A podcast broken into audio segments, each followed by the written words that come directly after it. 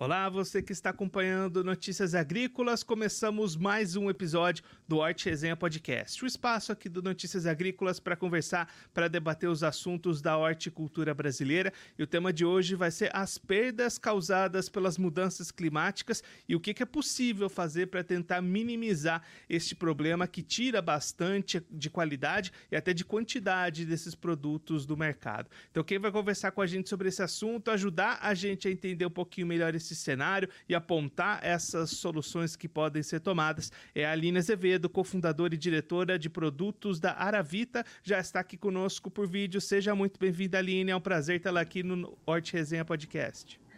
Olá, Guilherme, muito prazer, muito, muito animada de estar aqui nesse, é, nesse dia de hoje e muito interessada também pelo assunto. Então, obrigada Aline, pelo... a gente teve um ano de 2023, né, que se encerrou. A Organização Meteorológica Mundial classificou o ano de 2023 como o mais quente da história. Além desse calor, também tem muita variação de temperaturas, muito quente, depois muito frio. Tudo isso impacta bastante na qualidade dos produtos de hortifruti hortifruti, de legumes, frutas e verduras, né?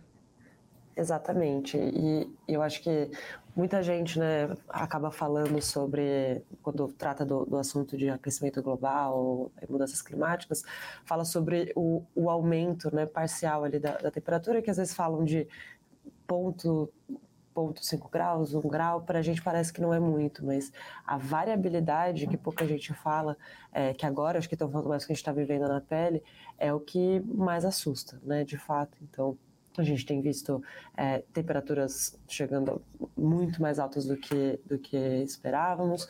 Mesma coisa do lado negativo, então estou acabando de voltar ali da, de Nova York para uma, uma feira de, de varejo, e, enfim, enfrentei um frio ali que, que pouca gente tinha visto nos últimos anos e, e com muita neve, então realmente essas variabilidades impactam demais não só na né, nossa vida, mas também é, a produção de alimentos e que de alguma, de, de alguma forma também vai impactar a nossa vida daqui para frente.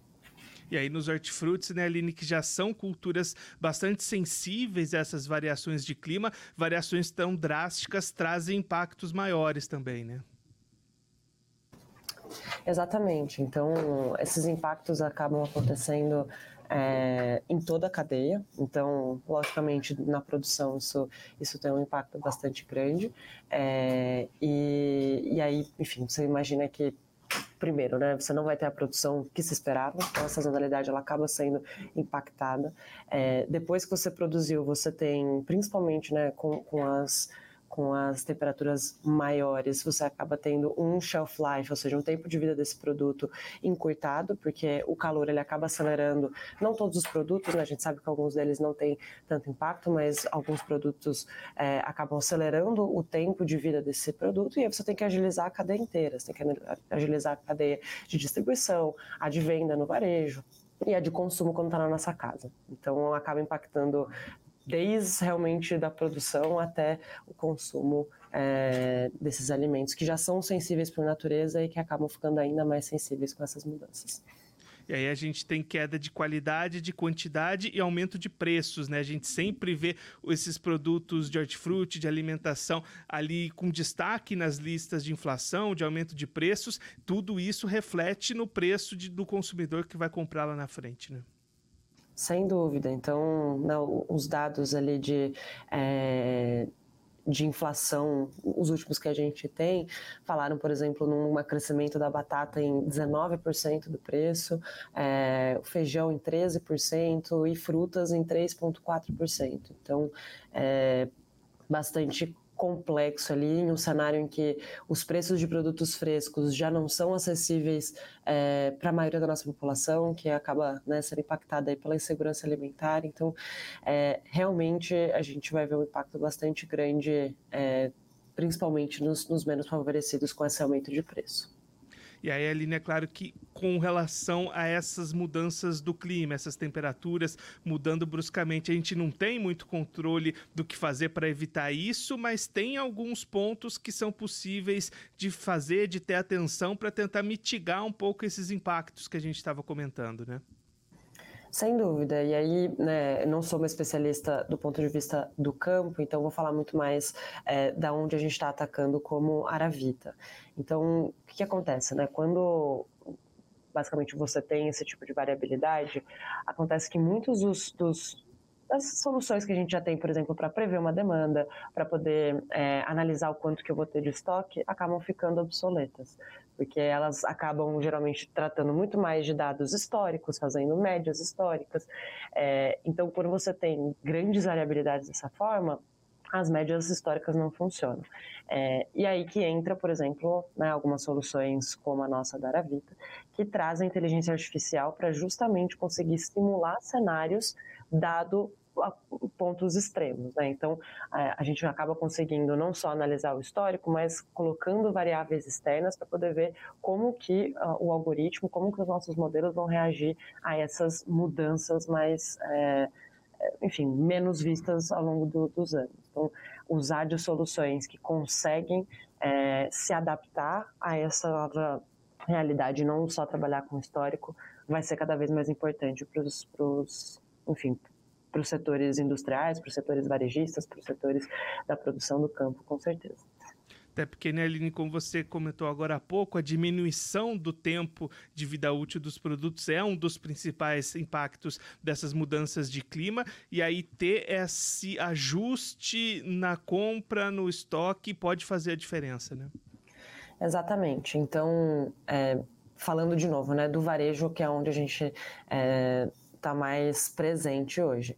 É, gestão de estoque já é um problema, principalmente produtos frescos, já é um problema por si só, porque você tem né, produtos diferentes, muitos itens, com shelf lives diferentes, com né, impacto entre os outros. Então, um que solta etileno, que acaba é, prejudicando os outros, é, com outro. Toda a parte de lançamento de quebra, transformação de um produto em outro, já deixam que o estoque seja é, uma variável bastante frágil, principalmente para utilizar, para você poder fazer uma compra mais assertiva. Quando você tem esse tipo de variabilidade, quando você tem itens que né, variações que acabam não sendo é, previstas no passado, esse estoque vai ficar cada vez mais é, inacurado, esses dados de estoque. A previsão de demanda também, então acaba que a previsão né, de demanda, ela acaba, né, ela olha muito histórico, mas se você coloca, por exemplo, dados de temperatura, dados de clima, de chuva, muitos produtos são muito variáveis com isso, né? Então, toda vez que a gente vai em loja, a gente ouça, ouve muito da mandioquinha que vende no frio e a fruta e a salada que vende no calor. Então, todos esses fatores acabam realmente impactando no quanto você deveria comprar.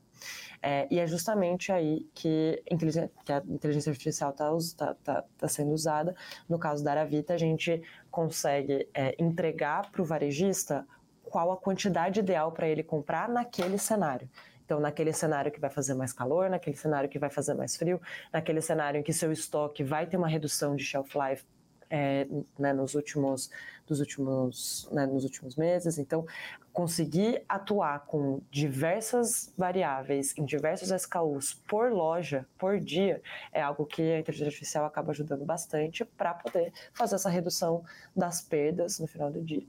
E, e tem um outro fator bastante relevante Guilherme que é como que a gente inclui essas variáveis é, por exemplo que as pessoas da loja conseguem observar que não tem em lugar nenhum. Então, um exemplo muito, muito fatídico nos nossos testes da nossa solução foram os recebimentos de mamão. Né? Então, o mamão, com o calor, ele sofre muito. Então, eles usaram até o termo o mamão já chega cozido. Então, o que acontece? Você recebe um mamão com uma qualidade inferior, você vai devolver esse mamão porque você não está dentro dos padrões, mas claramente não foi um problema né, da produção e sim da, do todo o transporte, com calor excessivo. É, e aí as pessoas da loja precisam nos informar, olha, não estou conseguindo receber a totalidade do meu, do meu da minha quantidade de mamão, vamos ter que fazer alguma atuação para poder aumentar, por exemplo, o próximo pedido. Então todas essas variáveis, não só variáveis né, fáceis de captar, mas também as variáveis que as pessoas das lojas vão passar para a gente, para que esse algoritmo fique cada vez mais preciso. A gente tem ali na né, presença cada vez maior da tecnologia, desde lá do campo, produtor adotando mais ferramentas tecnológicas, softwares, drones, inteligência artificial chegando também, também ajudando em outros pontos da cadeia, como o varejista que você está comentando, cada vez mais presente essa presença da tecnologia e da inteligência artificial. Né? Sem dúvida. Então, como eu falei, né, tô voltando de um evento lá de fora e, e inteligência artificial veio para ficar. E aí até é engraçado, porque compararam muito inteligência artificial com o metaverso, né, que estava em alta aí é, no ano de 2022 especialmente. E claramente o metaverso foi um, um, um, hype, né, foi uma coisa que veio e acabou não sendo estabilizada porque realmente não não tinha um, um impacto na vida das pessoas e, e, uma mudança drástica, pelo menos não por agora. É, já a AI hum, o fato é, não se volta mais atrás. Então, muita gente comparando a AI com a internet, né, com o advento da internet, como isso mudou a nossa vida, dos smartphones e, e alguns até mesmo é, trazendo a AI como uma, uma, uma um similar à eletricidade. Então, quando a gente passou de vapor, né, de, de, de, de motores a vapor para motores elétricos, estão comparando o quanto que a AI vai ser é, enfim, vai trazer uma revolução para a nossa vida é, com eletricidade. Então, não tem mais volta. Acho que essa, esse é o recado. Cada vez mais outras soluções vão surgir utilizando AI. E eu acho que o grande desafio para a gente, né, já pensando algum, alguns momentos para frente, vai ser conectar todas essas soluções. Né? Por enquanto, elas acontecem bastante focadas e ciladas, né, ciladas no nível de em silos da cadeia. Então, a conexão dessa, dessas soluções vai ser muito importante para conseguir fazer com que a cadeia ela se, seja otimizada como um todo e não pontualmente. É, eu imagino, né, uma conexão de todos os elos da cadeia, desse indicativo dos estoques do varejista, chegando lá para o pro produtor, poder ajustar também a sua produção, isso tudo Exatamente. conectado, integrado, pode trazer um, um avanço bastante grande, né? Exatamente, essa é a visão de longo prazo. A gente sabe que não é uma, uma tarefa fácil, mas a nossa visão de longo prazo com Maravita é realmente como que é, ter uma previsão de demanda mais clara como um todo de todos os supermercados, né? É, ou, enfim, se Deus quiser, de todos, mas usando a nossa solução, mas com uma grande maioria da nossa solução, você começa a entender quais são os padrões, o que, que deveria ser distribuído, né, de fato, e depois passando para a próxima etapa da cadeia, o que, que deveria ser produzido, de fato, com qual qualidade, como eu melhoro a minha qualidade para atender mais os varejistas. Então, é, a gente está mirando bastante grande nessa frente de conectar subindo na cadeia, como a gente fala, porque aí, como eu falei, né, a otimização ela acaba sendo exponencial. Ela sai de ser focada para ser alguma coisa que realmente impacta não só a vida né, de, de, de uma, um setor da cadeia, mas do, da cadeia toda alimentícia, que a gente sabe que, infelizmente, né, um terço dos alimentos que são produzidos são jogados fora, com isso vão todos os recursos naturais que foram é, usados para ser, para ser é, para ser feita essa, essa, essa, essa produção. É, você tem todo né, o, o, impacto ambiental do desperdício que acaba gerando vários gases de efeito estufa, cerca de 10% dos gases produzidos pelo homem, é, além da fome, né, gente? Que é um absurdo a gente desperdiçar tudo isso e mais de 30 milhões de pessoas no Brasil estarem passando fome. Então, essa conexão vai ser extremamente importante. É, né, a gente traz esse ganho para o pessoal que utiliza ali no dia a dia, vai melhorar o trabalho, vai melhorar a rentabilidade do negócio dele, mas se a gente expandir esses benefícios, a gente chega nesse ponto, nessa redução dos desperdícios que são muito grandes e melhora como um todo esse cenário. Né? Perfeito, Guilherme. Então, é, isso para mim é a maior beleza da Aravita. É, e lógico, né, não só da Aravita, mas de soluções que pensam desses dois lados, que, que, que, hackearam, de certa forma, a, produção, né, a, a geração de lucro. Então, a Aravita, né, no final, a gente quer poder impactar nas perdas do, dos varejistas e futuramente né, do, das outras.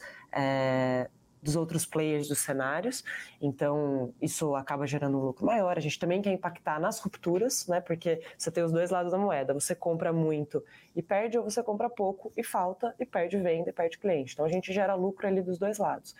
E né, o mais bonito que eu acho é que essa geração de lucro, o efeito colateral é algo é, positivo para o mundo. E a gente sabe que não é uma realidade da maioria das indústrias e, e enfim, da maioria né, de, de, de, vários setores que acabam produzindo muito lixo ao invés de, de tirar lixo do, do, do, mundo. Então, essa é a beleza de soluções como essas e eu espero ver cada vez mais soluções assim é, para guiar o nosso mundo para um lugar melhor.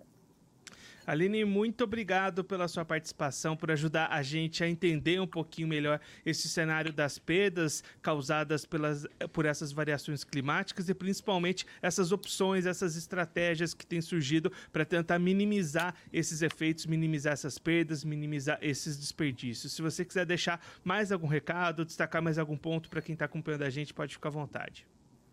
Muito obrigada, Guilherme. É sempre um, um prazer falar sobre isso.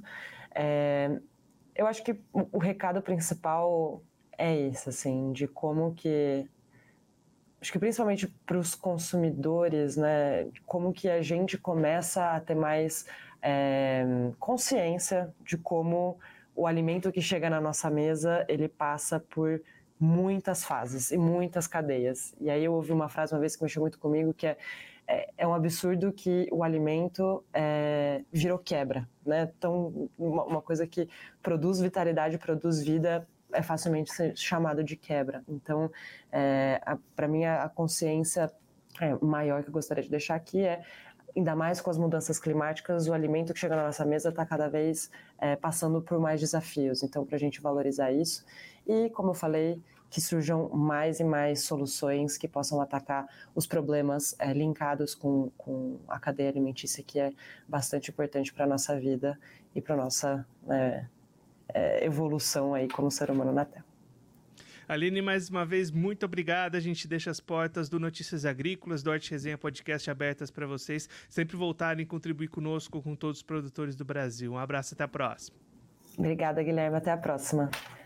Essa a Aline Azevedo, da Aravi, está conversando com a gente para mostrar um pouquinho o cenário de perdas de qualidade, de quantidade dos produtos hortícolas no Brasil em função das variedades de temperaturas. A gente teve um 2023 se encerrando como um ano considerado o mais quente da história da humanidade. Isso, claro, traz bastante impactos para diversos setores da vida humana, especialmente a produção de alimentos, produção de hortifrutis. São culturas bastante sensíveis a essas movimentações de clima, calor, chuva, frio, isso traz impactos na questão de oferta, de demanda, de preços, aumenta os preços para o consumidor final. Então, um, neste cenário, surgem cada vez mais soluções, estratégias para tentar minimizar esses impactos, entre elas, gestão na ponta do varejista tentando reequilibrar as expectativas de estoques, de compras, de vendas, para tentar justamente diminuir esses impactos, diminuir esse desperdício e o vislumbre do futuro para esse setor, como a Aline destacou aqui para a gente, unir todos os elos da cadeia dentro das mesmas soluções. E a gente vai ter uma integração entre o que o varejo precisa consumir, o que o, o produtor pode produzir, e aí todo esse ajuste vai trazer ganhos, vai trazer bastante benefícios. Com isso, o uso da tecnologia crescendo cada vez mais, inteligência artificial ganhando força também no setor hortícola. Isso tudo vai trazer este cenário lá para frente que a Aline projetou aqui para gente aqui no Hort Resenha Podcast desta semana. Assim a gente vai encerrando mais um episódio do Arte Resenha Podcast, mas na semana que vem tem episódio novo, toda quinta-feira, 3 horas da tarde, aqui no site do Notícias Agrícolas, encontro marcado episódio novo do Arte Resenha Podcast. Vem pra resenha!